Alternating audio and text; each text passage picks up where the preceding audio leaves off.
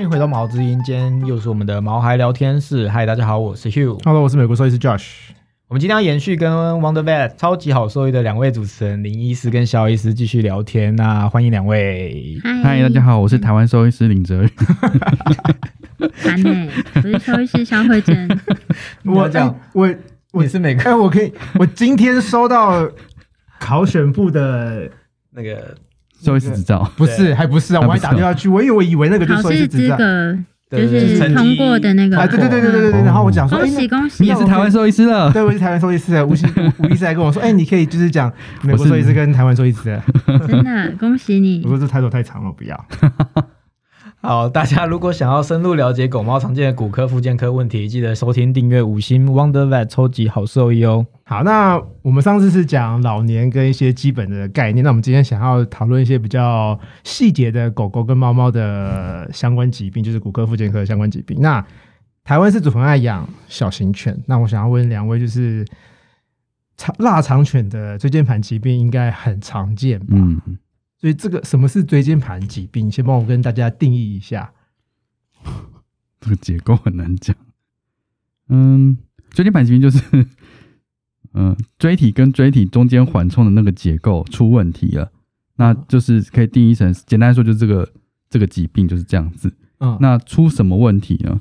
那在这个犬种其实就比较常见的问题是，它那个环跟里面的那个物质，它其实很像气垫，只是说中间的东西比较像是水果冻状的东西，嗯然后那个环很容易就呃变性，然后里面那个果冻就很也容易变性，变得比较硬一点，所以在缓冲的效果就变差了。然后在活动的时候就很容易把那个环挤破。那好死不死，这个结构在比较偏神经的那个近，比较靠靠近神经那一端，特别从容易从那边破掉，所以它一破之后，里面的那个比较变性的东西挤出来，像牙膏状的东西就就从那边跑出来了。跑出来之后，因为里面空间是固定的嘛，就会去挤压到神经本身，哦就会产生症状。就压到脊髓。对好，再来就是我非常想问的问题了，因为本人不小心今今年发现有椎间盘突出，你自己吗？对我自己、哦，就是腰椎，所以呢，我非常可以了解你刚刚说的那一段，因为我有去研究到底什么是椎间盘突出，反正就是某个东西挤出来压可是迫到神人的。跟那个应该不太一样吧？是哦人的应该是整个环跑的位置吧？没有，我是也是我去照 MRI，它也是突出一点点，就是那个你说的那个物质突出来一点点 Type。Two 的吧？Type Two 吧，你的所谓突出一点是整指的那是整个结构往往神经地方突出去了。超音波看起来我不确定，因为我不是医师，但看起来里面的东西会挤出来。嗯，我刚刚讲腊肠狗是比较常见，是它里面那个果冻状的东西，因为我刚刚讲一个环嗯里面有东西，它是容易把里面东西挤出来。那人的话是整个，哦就直接移上来了。可是我直接跑位看我的照片好像也是某个东西里面的东西你看不出来的，因为我猜，我猜他给你啦，我猜他给你应该也是一个一个很很很像的那个切面而已啊，照片啊，对，然后就这样一个凸这样子，对对对对对对，那应该是整个跑位置，我猜应该是整个跑位置。哦，所以人是 Type One，人应该 Type Two，Type two，对人应该 Type Two 比较多所以动。物是这个品种的话是 Type One 比较常见，所以它有几个种 type，很蠢的问题，不会啊。其实就很好正奇，只是想问问。比。较比较笼统的说，就是它会有两个两个 type，就刚刚我们讲的 Type One 它是破掉的嗯，，Type Two 它就是整个移位变形的，变啊，对，变形的。嗯，然后有另外一个形式是，这个就有些定义上的的问题啦，就不太一样。那它是里面东西是正常的，那它一样是破掉会跑出来，但里面东西就是果冻水水的。那这种其实比较不会造成后期的物理性压迫。那这个有时候被定成 Type Three 或者是那个创伤性的椎间盘疾病这样子。嗯，所以要怎么样知道我的动物有椎间盘突出？因为像人，嗯我是自己感受到，我就觉得开始无法弯腰，嗯然后弯腰会酸痛，嗯然后到最后会脚哎、麻。那你这个没有去没有去针灸吗？没有 治疗半没年，我意思是说，你看动物有的有的它这样就哎、去针灸啊，它没有去找原因。哦，你看人就你会说人就会自己就会第一个先去找原因。国术馆但是我的前一个 想法是，动主人怎么知道动物有椎间盘突出？因为像我是我自己感受到嗯这些不舒适，那狗的反应会症状，症状，对对对。哎，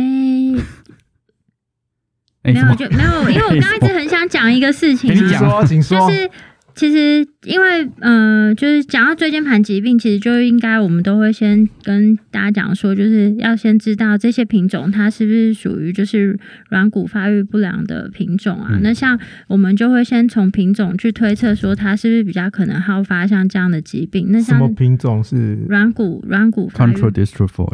对对对，然后那在在这样子软骨发育不全的品种之下呢，它们的椎间盘就相对是比较容易会有一些脱水，导致它本身的弹性变得比较差。那好发的品种就包含有腊肠狗啊，然后还有就是我们常见的就是发豆，也是其中嗯其中一种。嗯，然后西施啊、米格鲁啊等等之类的，所以嗯一般来讲，就是我们会先想说，哎，这个我们家这些狗种是不是属于这些品种之内？然后再当他们出现，比如说类似的症状的情况下，就会怀疑有这样子的疾病。嗯嗯机会就比较高。尤其嗯腊肠的话，它是一般呃一般其他品种的十二发生几率是十二倍。嗯嗯，那最常发生在哪一段啊？脊椎这么长，呃，品种上有有有一些不太一样，但腊肠犬的话，大概是胸腰椎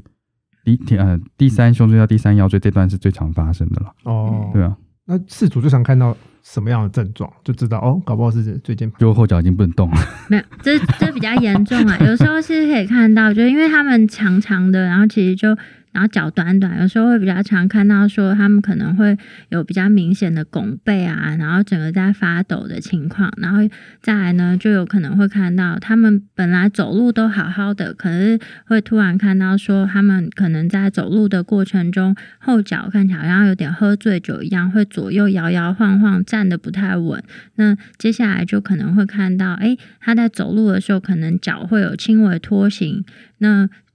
最后就可能会到后脚是完全瘫痪，然后就是整个拖着后脚在走这样子的症状，所以它会有一个程度上的差异。就这个是渐进式的吗？还是就是瞬间？瞬间没有啦，有要看它的严重程度。所以说，刚刚肖医师讲的是瞬呃渐进式的，它是从轻微微到到严重，重，但很多时候它有可能直接就跳直接是最严重的。对啊，有可能直接跳最严重，就是看它压迫的程度。嗯，所以是不是因为动物没有像人办有办法说话或表达自己不舒服，或它没有办法表达它的，像我是自己会感受到，人的话自己感受到，所以去看医生的时候可能都还轻很轻微。那动物是不是其实到去到带去医院的时候，其实都是已经需要很多治疗了？这要看嗯这是这个疾病的问题了，因为你那个它之间环破裂之后跑出来的东西多少，没有人可以左右，所以很多时候是急性发生的时候就已经很多了，所以它其实其实症状就已经是严重的。嗯，那前期可能不一定真的有太明显的其他症状。所以如果动物在发生这样子的疾病的时候，大部分是需要做什么治疗？是开刀吗？还是可以复健？健吗？要看它表现出来的症状到什么样的程度。如果说只是嗯轻微的，就是如果只是背痛啊，或者是说他只是走路稍微有一点摇摇晃晃，有时候我们会采用保守治疗，比如说嗯关笼限制运动一段时间，然后看他有没有可能就是自己在小在慢慢的改善。但如果说他已经到有拖行或者后脚瘫痪的话，那还是会建议就是尽早先做更进阶的影像学诊断，然后确认他是不是真的是这个问题，然后看是不是需要赶快安排手术。嗯其实我们会分级啦，嗯就如果胸腰椎椎间盘疾病的话，可以去做严重程度的一些分级。他们现在其实也很比较熟悉这些分级了。那这是跟针对他的症状来看的，但有时候是他有可能刚发生症状的时候是比较轻微的，那要看他，但的确要看他真的吐出来的东西到底有多少。有时候只是刚开始而已，所以有可能在后面四十八小时，它会变得更严重，机会也是有的。所以前期大概刚发生症状的时候的观察期会是在这个时间内。那如果一旦症状有非常快速恶化的话，会建议比较进阶的影像要赶快做，然后看是不是有开刀的必要性。哦，嗯动物像这样子的椎间盘突出，有可能恢复到正常的状态吗？还是都是只是变好或是维持而已？一样要看它的严重程度了。嗯，对啊，如果说它一开始只是，比如说我们讲那个级数，它其实前还是很轻微的级数的话，那它的确是可以恢复到蛮正常，就走路完全看不出来的。但有的是已经丧失到没有完全没有深层痛觉的情况，那它也的确有可能是不会恢复的，或者是恢复到一个程度，对啊所以你要看它的神经受伤的程度是是多严重啊。OK，因为我还蛮亲身有感的，就是因为 我今年诊断出那个椎间盘突出，但我相信人应该都是很都算轻微的，因为你不会、嗯哦，我已经已经我也很严重才失禁了，去看，我会我失禁了，突？然发现自己失禁是怎样，就是尿出来了，很紧张这样。对啊，然后才去看医生，不会。哦，对啊，所以所以就是我就还有靠，可是其实我去看西医，他也跟我说你一定要开刀，就是我去看神经外科，嗯。然后他是跟我说你一定要开刀才可以切掉才会好，嗯。他跟我说突出要切掉才会好。然后最后我是去徒手治疗的复健科，然后嗯。复健了大概半年，现在已经大概没什么感觉，所以就是嗯还算幸运，就是有恢复，所以才会一直那么好奇地问你有关宠物在这个方面的治疗。这样子。嗯嗯，人就真的不太熟啊，但是动物的话，就是就是它有一定的比率是，你不呃不开刀的话的恢复的机会是多少？嗯然后在某些程度上，你开刀，哎、不哎、某些程度上你不开刀是是机恢复的机会会是降很低的，哦，所以一定要开刀。对啊，所以这就是要看那个严重的严呃症状的严重程度了，OK OK。对啊，那另外一个小型犬常见的疾病疾病就是膝盖骨异位。嗯这个主人常常说他的脚，他家的狗狗的膝盖脱臼，嗯可他们应该都是指膝盖骨异位。嗯，那主人要怎么知道他家的狗狗有膝盖骨异位？这个其实应该在那个初期的一些门诊这就能够触诊的出来才对了。嗯哦，那那如果对事主来讲的话，就是他们可能会呃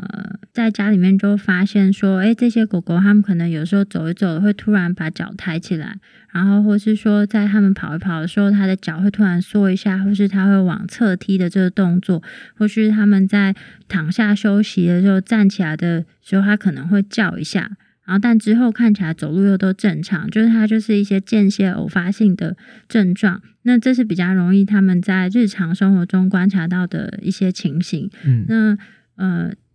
大部分小型犬就是因为他们在幼年时期就会来打预防针嘛，在这种时候，兽医师就其实就像我们就会帮他摸一下，他膝关节是不是。嗯，膝盖骨是不是有一些异位的状况？那因为这是一个发育性、发育期的疾病，就是他可能在小的时候，然后到他成长的过程中，他是有一些变化的，所以我们在帮他打预防针的这段期间，其实就可以先触诊知道有这样子的情形，嗯然后饲主在家里面就可以观察是不是有刚刚提到的这些症状。那但是呢，有一点比较麻烦是，因为这种好发的犬种其实蛮多都是那种博美啊，然后吉娃娃，然后博美有一个比较麻烦的地方，是因为它们都是那个毛蓬蓬的，所以有时候看不太出来。所以饲主在观察它们走路的时候，其实真的就要再多花一点点心思去看，说是不是有这样细微的症状出现，嗯嗯，这样才有办法早期的发现这个问题。那你要讲那个那个 X，你讲啊，就他们之前就是我们之前有一个 case 就是博美博美狗，然后其实它的那个呃膝盖骨异位非常非常严重，然后它它来的时候其实脚几乎都是变形的，然后可是主人一开始都没有完全没有发现，我说怎么可能？我说怎么可能没有发现那个脚所以他是他是为了不同原因来看诊，然后不小不是他，心发现。他是为了这个原因来看诊。诊，但他很晚才发现，哦，但是他但是他的级数其实非常非常严重的，然后第五级之类的嘛。对、对，因为它是分三四级，呃分四级，所以真的的确是那一种，就是都已经变形了。然后来的时候，其实为什么会这么晚发现？原因就是因为它毛太蓬了，哦，所以它一直不知道说，其实它它的那个屁股其实有点稍微蹲比较低一点，看不出来，然后也不知道他脚其实是这个形状。嗯，他是因为帮他洗澡才发现的。嗯，因为事毛剃掉主第一次 养狗，然后所以他不知道，就是原来这种狗后脚不应该是这样。他是有一天带他去公园散步，看到别别人的狗长不一别样，人跟他也不是他发现，是别人跟他讲说，你这个狗后脚是不是有一点问题？然后他去家住家附近的医院就诊，然后他们才跟他讲这个问题，后来才传诊到我们的医院嗯这样子，哦，所以他脚就是 X 型。对几乎几乎几乎，很，严重哎。对啊。所以这个多大多多什么级数就一定要开刀啊？其实会看，嗯、主要还是会看症状的发生的频率高低，还有他这个年纪。比如说，假设他是在嗯幼年，嗯，就一岁左右或是几个月的时候就已经有二级的膝盖骨异位，而且他有频繁的出现就是抬脚啊、缩脚这样的症状，其实就会建议说他早期的就进行外科手术去做治疗。嗯但是如果说他的症状，因为其实每个医师的建议会有点不太一样，有些觉得他如果没症状，就就先维持这样子，因为对这些狗狗来讲，因为体重很轻嘛，那嗯这个虽然一定都可能会有不等程度的骨关节炎发生，但体重轻相对也是他们的优势，他们的日常生活行走上可能不一定会有非常严重的改变，所以就看每个饲主希望的程度。嗯所以他一发现有骨关节异味，就要开始吃保养品吗？如针对关节炎的部分的话，这种早期开始吃，我觉得效果是比较好的，可以比起对来，所以几岁可以开始吃？如果你真的发现有的话，就吃啊。就吃啊，三个月就发现，然后就开始吃。但这就是你成犬，这建议还是成犬之后，因为有的骨关节保健品里还是有面不晓得是不是有含过量的钙或是磷，嗯。那我们不可能去审视每个保健品里面的成分，所以我们就建议至少成年后再开始吃，比较不会有什么健康上的疑虑。哦，OK，我刚刚在听肖医师讲完之后，我想到一个问题，就是所以保健食品是可以主人自己想要让它吃什么就吃什么吗？还是其实应该还是要经过兽医师专业的评估？就像你刚刚讲说，其实要成年之后才可以去吃这些，会比较较建议啦，嗯嗯嗯，应该是因为保健食品就是食品啊，嗯所以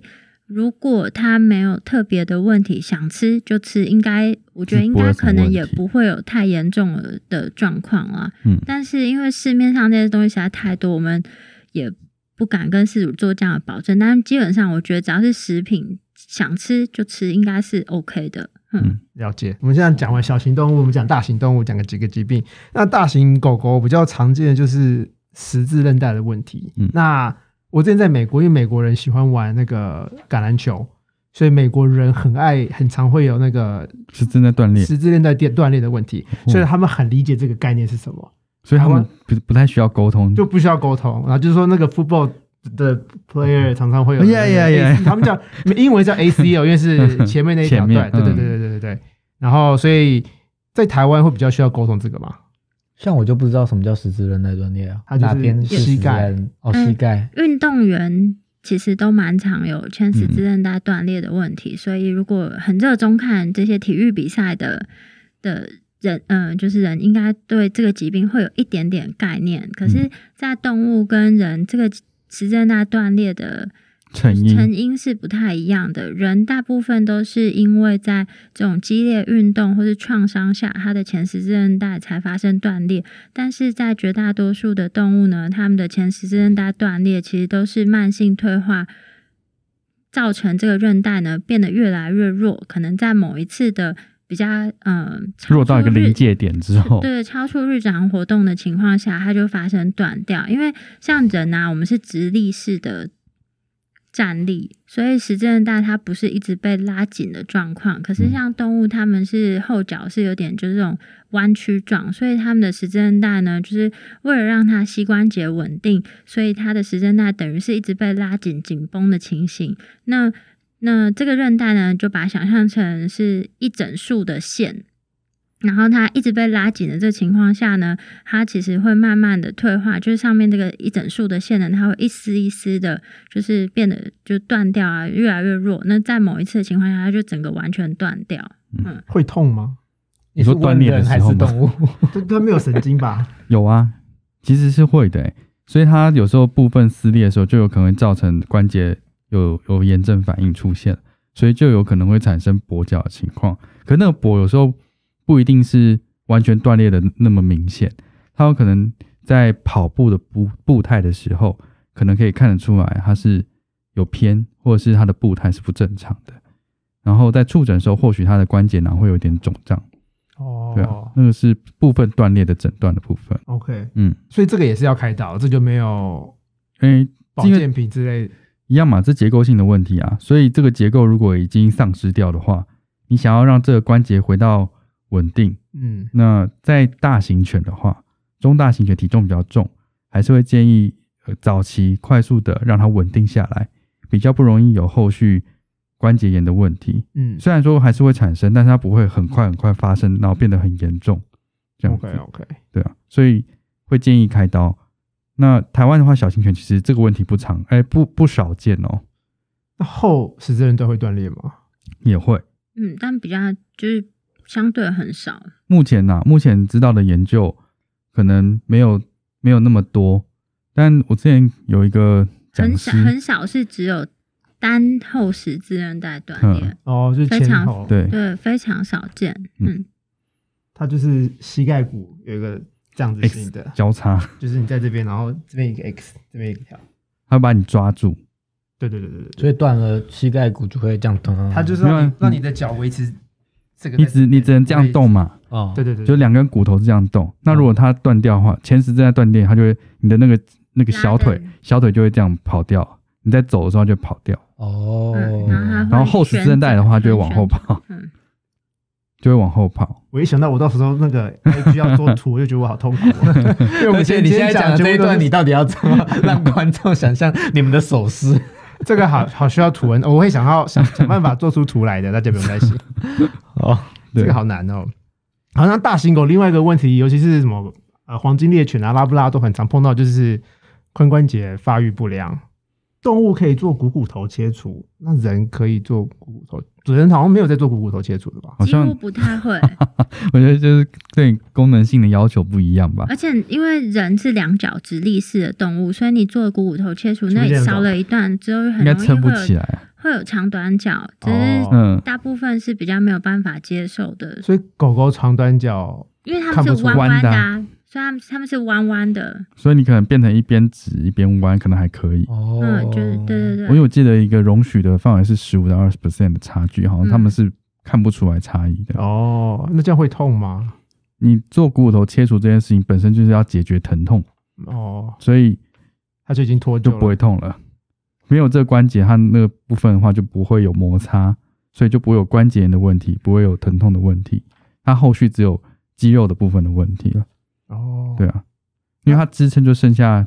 那个肌群了，嗯，所以你在活动剧烈活动的时候，可能会造成的问题就是有可能有肌肉拉伤的可能性，嗯，所以哦没有骨头关节的问题，对，就没有扭到了。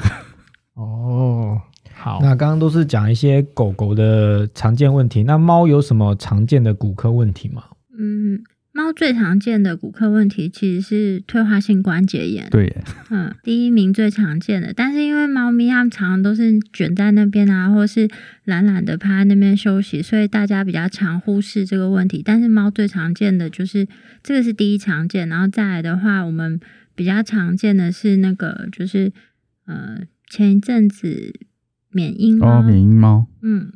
缅因猫怎么了？就品种品种特异性，这个在年纪比较在发育期间的缅因猫比较容易有它的那个股骨股骨头的生长板滑脱这件事情。对啊，这个是目前在台湾比较常见的猫咪两个骨科问题啊。台湾的缅因猫是不是比较小只啊？台湾好像都比较小只，我因为在美国缅因猫都这么大只，跟熊一样，对，但是台湾的缅因猫就哎、好像好一般猫，咪而已，对啊，它 就比一只是比一大一点点般猫咪大一点点的，所以跟 size 有关系吗？因为它没有长没有诶、这么大应该就是跟着它现在目前的研究还是跟品种相关了。哦，嗯对啊，所以我至少在这段时间看过好几只都是这样子的问题，然后去做手术了。所以这个是可以做手术的。这个一样，就是解决疼痛这件事情。哦，那主人回到刚刚的退化性关节炎嗯猫身上，那它都窝在那边，主人要怎么知道？哎、它好像有关节的问题。哎，其实就是可以跟就看那个家长观察的情况啊，嗯就是比如说他以前可以跳到很高的地方，但现在呢，他都只能跳，就是他会选择比较低矮的地方去，然后或是他在活动的过程中，就是有可能去呃速度会比较缓慢，或者他相对比较没有那么爱去玩一些。嗯，就是追求啊，或什么之类的，这些都可以观察到他的一些行为上的改变。然后，特别是假设是中老年的猫咪啊，就是有开始有这些活动上的变化的时候，就是会建议带到兽医院去做一下检查，因为有可能是已经有潜在的这个骨关节的问题，然后但没有被发现。有特定关节吗？特定最常见的是腰间椎，嗯，就是在它那个尾巴抬，我知道你知道，那就是在尾巴就是把它 其实我不知道中文 因为，那就 LS number 哦对。哦哦，对，就是尾巴把它呃抬起来下压那个就是交界的地方，就叫腰间椎，哼，这是第一名最常发生的地方，然后其他就是四肢啊，或是它的脊椎的地方都有可能会有骨关节炎，嗯。嗯，然后就如果是在那个腰间椎的地方，有时候会看到说这个猫咪走路的时候，你就觉得诶好像稍微有一点点比较没有力，然后有时候脚会有一点点抖，或是嗯。你会发现呢，就是像幼年猫咪，它们有的会就是那个尿尿乱尿嘛，但如果是在那种比较老的猫，你就发现它尿尿好像都尿到那个沙盆外面，所以其实就要有一点点警觉性，它是不是可能有这个问题，因为它可能就没办法把脚抬起来。尿尿，或者它就是有的是沙盆太高，它要跨进去不舒服，那这就有可能要注意看看是这样的问题。然后走路，他们原本有可能会抬着尾巴嘛，比较放松的时候，那别人说，哎、它是多久没有抬过尾巴？你没有注意到，那这都有可能是不舒服的一些表征。哦那会垂在地上吗？还是就有可能，还是有可能，哦，对啊，嗯，就是举不起来。对，有有的那种就是抬起来会不舒服。或者是他就身体通常都是压低的在走路，那有好发年龄吗？通常都是老年纪比较大的猫咪了，哦，嗯对啊然后品种就没有。这就没有特异性了。特异性。对 OK，小时候我都觉得猫咪是九命怪猫，它怎么就不会死啊从，哪边多高跳下来都不会死？这是真的吗？还是只是江湖传说？多高跳下来不会死。是那个小时候那种哎我记得是不是有一个古古装片还是什么演都会就是黑猫，他们就然后怎么样高跳起来都可以转。对对对对对对，就是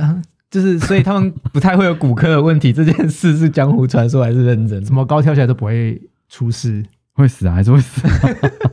所以其实是骗人的，没有啦，就是我觉得相对就跟狗比较起来就，例如说它从柔软性吗？嗯柔软性嘛，不太确定。但是例如说五楼掉下来好了，猫可能都是活着，或者是有时候是轻伤这样子，但狗就应该就是会死的那一种。对啊，一定的、啊所。以从高处掉下来的猫然后，有有的那种就一样要看环境啊，因为像之前在我之前在澳门或香港，那个楼都超高的，二十几楼掉下来一定死的、啊，哦，就就绝对死。那就真的是九命有的有的是他们可能在出呃掉下来中间会有那个棚子什么的，所以可能嘣嘣就是有会接到。对，会接到，所以可能伤就没这么严重这样子。所以所以从高处掉下来有特定哪里比较容易受伤吗？什么下巴、前肢，还是其实都没有？看运气。呃，的确是肢体会嘛，然后头部我之前遇过是那个颞颌关节粉碎，哦，哦，对，啊，也有好痛哦。对那那可以手术吗？颞颌关节吗？没有办法哎、就是如果是粉碎性的话，那就他后续一样这边有可能会有关节炎啊，至少他那时候没有整个跑出来。后续完完全动不了，因为有的有的时候这边这边有可能会呃粘黏住，那它这个下下巴的那个功能，哎、那个颞颌关节功能丧失的话，会影响它的进生食对进食，嗯，所以那就会相对就会影响到它的生存的的可能性，OK，对啊，好，那猫咪另外一个，我们讲个品种猫，就是折耳猫，折耳猫，常常出现。你们常看折耳猫吗？常看到折耳猫吗？台湾现在也很少吧？现在很少，因为比较大概在七六七年前，就是折耳猫其实还蛮盛行的，但是因为大家都知道折耳猫就比较容易有那个软骨发育不全，所以大家都骨软骨发育不全啦，嗯。嗯，它叫骨软骨发育不全的问题，所以就是这些折耳猫的饲主，他们就自己非常努力的开始做这个宣导，卫教宣导，嗯所以就尽可能的鼓励大家，就不要一直饲养这样子的猫种，因为嗯就是他们的生活其实过得很辛苦，所以这几年来其实非常非常少见。哦，那不错哎。所以卫教宣导还是有帮助的。对啊，主人有要有社有在团，进步所以你们要成立一个社团，呃我，们有粉丝团啊，是 现在就是现有的平台就已经经营的有点吃力了，在在在维护社团，感觉需要一个小那。美国还有折耳猫吗？有啊，还是有？是很夯的猫种吗？就那主人都知道它会它会有这个问题吗？不知道，我觉得美国人没有像台湾人这么会 Google，真的假的？啊？真的假的？嗯我觉得有可能，而且而且看不同的 community，像有些比较老人、比较嗯，呃没有那么多年轻人的一些 community，他们比较不会自己去查这些资讯，哦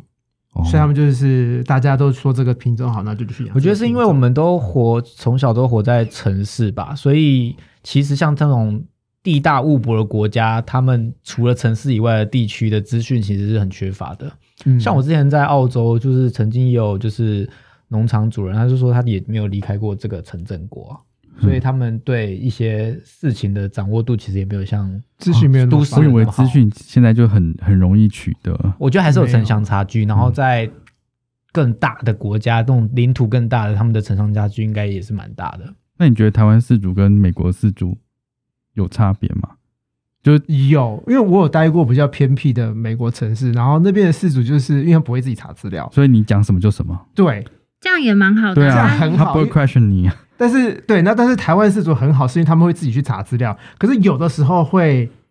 查到。奇怪的东西，对，然后我讲一个我之前跟他讲的，就是有事主跑来问说 要帮，就是他家的猫咪呃结扎了，公猫结扎了，然后他很婉转的就已经看完整了，然后问老板说就是他家猫咪结扎啦，然后就是他上网查，然后就就是有网友建议他三不五时要帮猫咪摩擦那里，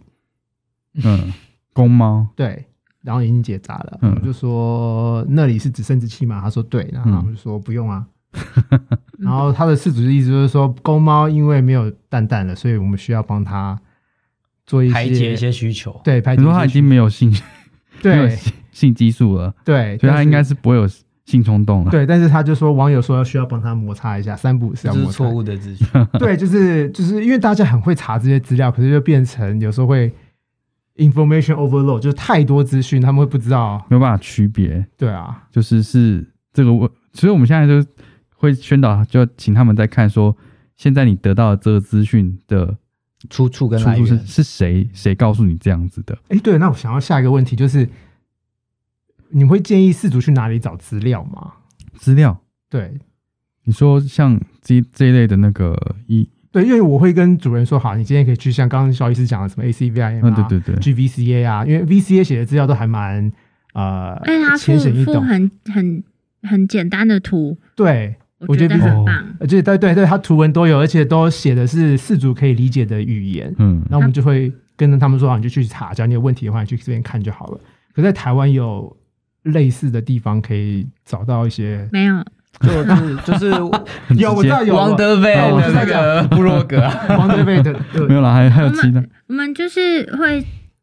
呃，建议他们，反正就是怎么查都可以，但是要看一下说撰文的是谁啊？是谁，对啊。嗯，然后就说你们看的有问题，就可以再问我们，就在讨论啊。嗯，嗯，他们现在比较会区那个区别说，哎，今天写这个文章的是不是有有可能是医生写的？那它的可信度其实是比较高的，但医生也不是说全部都会对嘛，嗯错对啊，所以他们我说这个可能可信度会比较高一些，对啊，那你知道至少是这这是谁出来的那个资讯？而不是什么某个隔壁老王隔壁的的妈妈之类的。对，现在台台大他们有在经营，就是台湾大学兽医系有在经营那个，就是给饲主看的卫教文章的网址，诶，是平台啦，我忘记是 Facebook 还是什么，就是他们有开始有这些文章出现，然后不然就是搜寻各各大学里面的资讯。那但是以前我们看到这些大学兽医系里面提供的疾病资料都是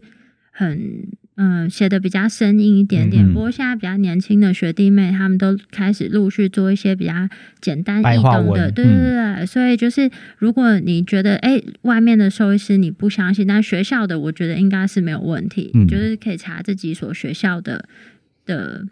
呃。提供的资讯，对对对，我觉得就蛮蛮不错，嗯，对啊，然后还有应该不还有好想告诉你啊，对啊，他们很热衷，很热衷在写这个微教文，对啊，兽医好兽医好兽医好想告诉你，我在方格子有看到，对啊，他们就是就像这些，因为他们的文章都是有那个出处的，然然后都是有那个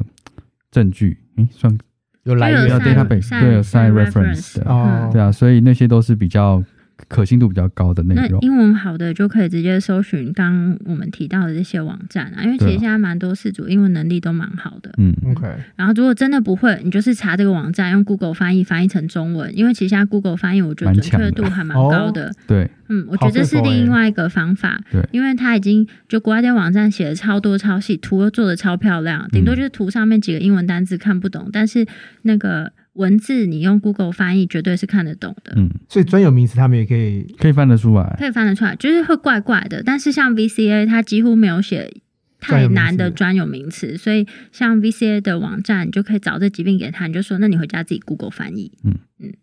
也是这样很好 OK 所以我觉得台湾的氏族很好，就是因为他们愿意去做这些功课。嗯，可是美国的事事主不见得会去想去了解，因为他对，可是另一个方面是他就相信专业嘛，反正嗯，有好有交给你对他就交给你就是他不会一直想要挑战你。对。对。对，然后他会他会听你分析嘛，就是说我我可能以他的状况，我可能建议做这样子的事情，那几率可能恢复的机会是多少，然后可能并发症是是什么，嗯，那就分析给他听这对啊样子。，对啊，对啊。就美国比较困难的是费用真的是太贵了，我每次跟事主报价的费用都是我自己付不出来的费用。对，然后我有朋友在纽约工作，然后纽约市工作，然后他说他的报价都是就是四个零到五个零的，美金哦那就是我做工作一点点也付不出来的钱。天哪，真的好贵哦！真的啊，兽医，可是在美国不是有保险？保险还蛮宠物保险，它在美国理理宠物保险，但那理赔还是有一个范围啊，嗯然后还有你缴的保费也会跟你得到的东西是相对应的、啊，不可能对。只缴一点点保费，但它给你一个超高的保额。对啊，对啊，嗯，总之，我觉得这就是我们之前在节目也常讲的，就是你要领领养或是饲养宠物，其实还要衡量自己的经济能力。就是嗯因为后续的治疗其实贵也是贵的有原因，因为这些器材或什么都是蛮贵的。但是就是即使在台湾啦，然后所以你要饲养或领养都是一个生命，如果你不幸它的发生什么疾病的话，其实后续的治疗费用其实也是负担蛮大的，所以就是要三思。嗯，我没有，本来就是我觉得面对一个生命带，就是你的责任责任感多重啦。嗯，然后医疗本来就是有选择性的，嗯，对啊，它不是必要的，它真的不是必要的，但是就看你能接受到什么程度。但是我觉得，如果是完全没有养过动物的饲主啊，或是刚接就是只很久以前养过，现在要再养的话，我觉得基本的预防针跟寄生虫的预防一定要的，一定要做啊！我看他那个不打预防针又不做寄生虫预防，我觉得超神奇的。嗯这是对他们呃，这是我最近呃一个同事，然后他就是跟我讲一个故事，我也就是觉得这是非常重要，因为你省小钱可能会花大钱。像我有一个朋友，他好像就是呃狗得了那个焦虫，焦虫，嗯，嗯，就他治疗的一开始的费用就花了好像快二十万，在台湾。对，大因为他还住了。边境边境牧羊犬，嗯。他就是还住了对输血，然后住加护病房，有的没的，还没治疗好就已经花了二十万，所以其实好像是只要打了就是预防药，就是预防。吃预防药，这就是每个月的那个预防药。嗯，就是要记得吃，不能省的。对啊。然后新丝虫预防，我看到狗得新丝虫，我也会觉得超生气的。就是你连这个都不做，对啊，连这个都不做，然后跟我说你爱这只狗，骗谁？我真的超生气。我的我以前都就是还嗯、呃比较菜的时候不敢不敢骂他们，要抽离，不敢骂那个事主，但现在我就超生气你有。骂所以你？真的会对着事主骂吗？我就会说你，你爱他，哼 我是你那个是八点档吧？对啊，我是没有加个哼，系列，干嘛呢？看看对象啊。如果是那种阿阿公啊，或是阿姨啊，我就会跟他讲说，拜托你，就是用一个很一直跟他讲说，祈求，对，就是说吃这个真的讲的，就是算给他听啊，然后拜托他喂的。但如果是就比较年轻的人，然后都用 iPhone 了，然后跟我说你不会上网查这些资讯，我就觉得超北宋了。你们把 iPhone 拿回来中人 Google 给他看，这样没有，我就说你这个有手机，应该可以上网查这些资料吧。养狗之前要做功课的。嗯所以你会这么严肃的跟他讲这个我？看对象，有你知道有一些 你说有刺龙刺凤，我就不敢你说什么？对啊，我就不敢。看对象，还是要看情况，保护自己的安全这样子对。对，我看对象跟他们说，但我就会有些我一样讲，内容一样，但是语气会比较和缓一点。有的时候可以上网查啦。我是建议你可以上网查一些资料啦。不过其实这些 现在你们说的这些，其实都是为事主好，其实不是要赚他钱或什么，其实是呃动物福利为出发点，然后再来就是你有可能省了刚刚我说的大钱。对啊，因为你知道那个有些预防药有一个我忘记好像是心丝虫的预防药，它就是说把那个狗狗一生可能要那个呃狗狗花治疗心丝虫这件事情可能产生的费用，把它换成心丝虫预防药，可以堆满，好好像整整面墙干嘛？用都用不完，对，是用不完的那一种。所以真的这种钱是不能省的。嗯而且对现在不是现在那个就是宠爱心思有进台湾啊，就是你再懒，你一年打一次这个心丝虫预防针总可以吧？哦，都是现在进的，因为之前都是用吃的，然后是每个月吃一次，然后现在进的宠爱心思是，呃我们没有没有叶配哦，我们只是刚好想要他们 叶配赶快来找我们。真的，然后这个就是打一针，然后它就可以预防心丝虫一整年，对，对，就方便很多，嗯然后接受度就越来越高。对啊，这预防的方法有很多都克制化，也有好几个月吃一次药，跟我说做不到，我真的很不爽。我小小小医小医师不要生气，我都害怕了。对啊，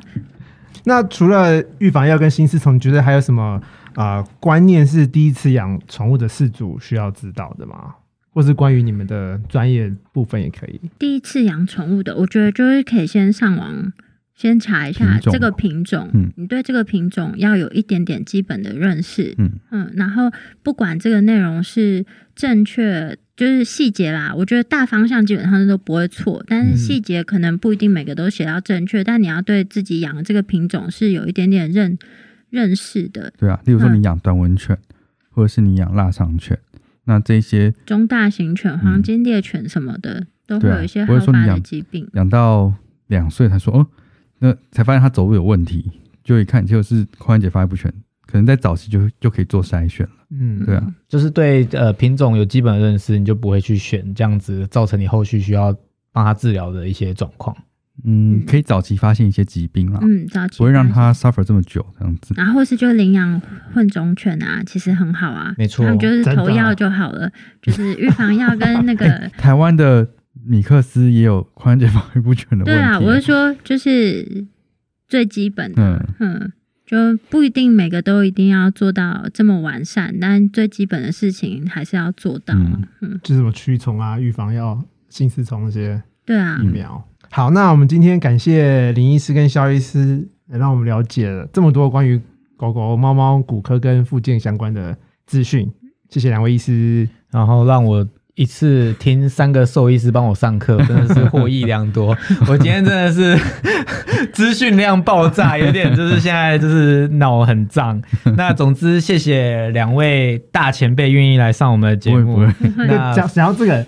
我要帮我自己卸个料。就当初我们在要创这个节目之前，有先以你们为我们的范本，就是你们的 IG 啊，你们的啊，真的，我们做的这么烂，有做超好的，然后听你们的那个 这个图都乱弄。podcast，我们就觉得超不要不要这样讲。他都用我，他都用你们当范本来用我，我给他指示说：“你一定这太你看人家看人家汪队这样做。”对，因为就是我觉得就是就是你们就是先驱嘛，先驱就是要就是跟着你们的步伐才可以就，是前进。谢谢恭维，谢谢恭维，没有那么认我认们做错误的示范，你们看是 做他们怎么做，我们就不能这样做。就是那个 gold standard，就是往这边。绝对不能像林医师一样做一个数字这么大的图，全部印在眼帘上，这不是很好吗？谁想知道你第几集呀？拜这不，知道，说不哎管不管，对啊，在我们面前，你们就是那个我们的那个那个黄金标准，没有办法。好，那我们今天的节目就到这边啦，我们就下次再见喽，拜拜拜拜拜拜拜。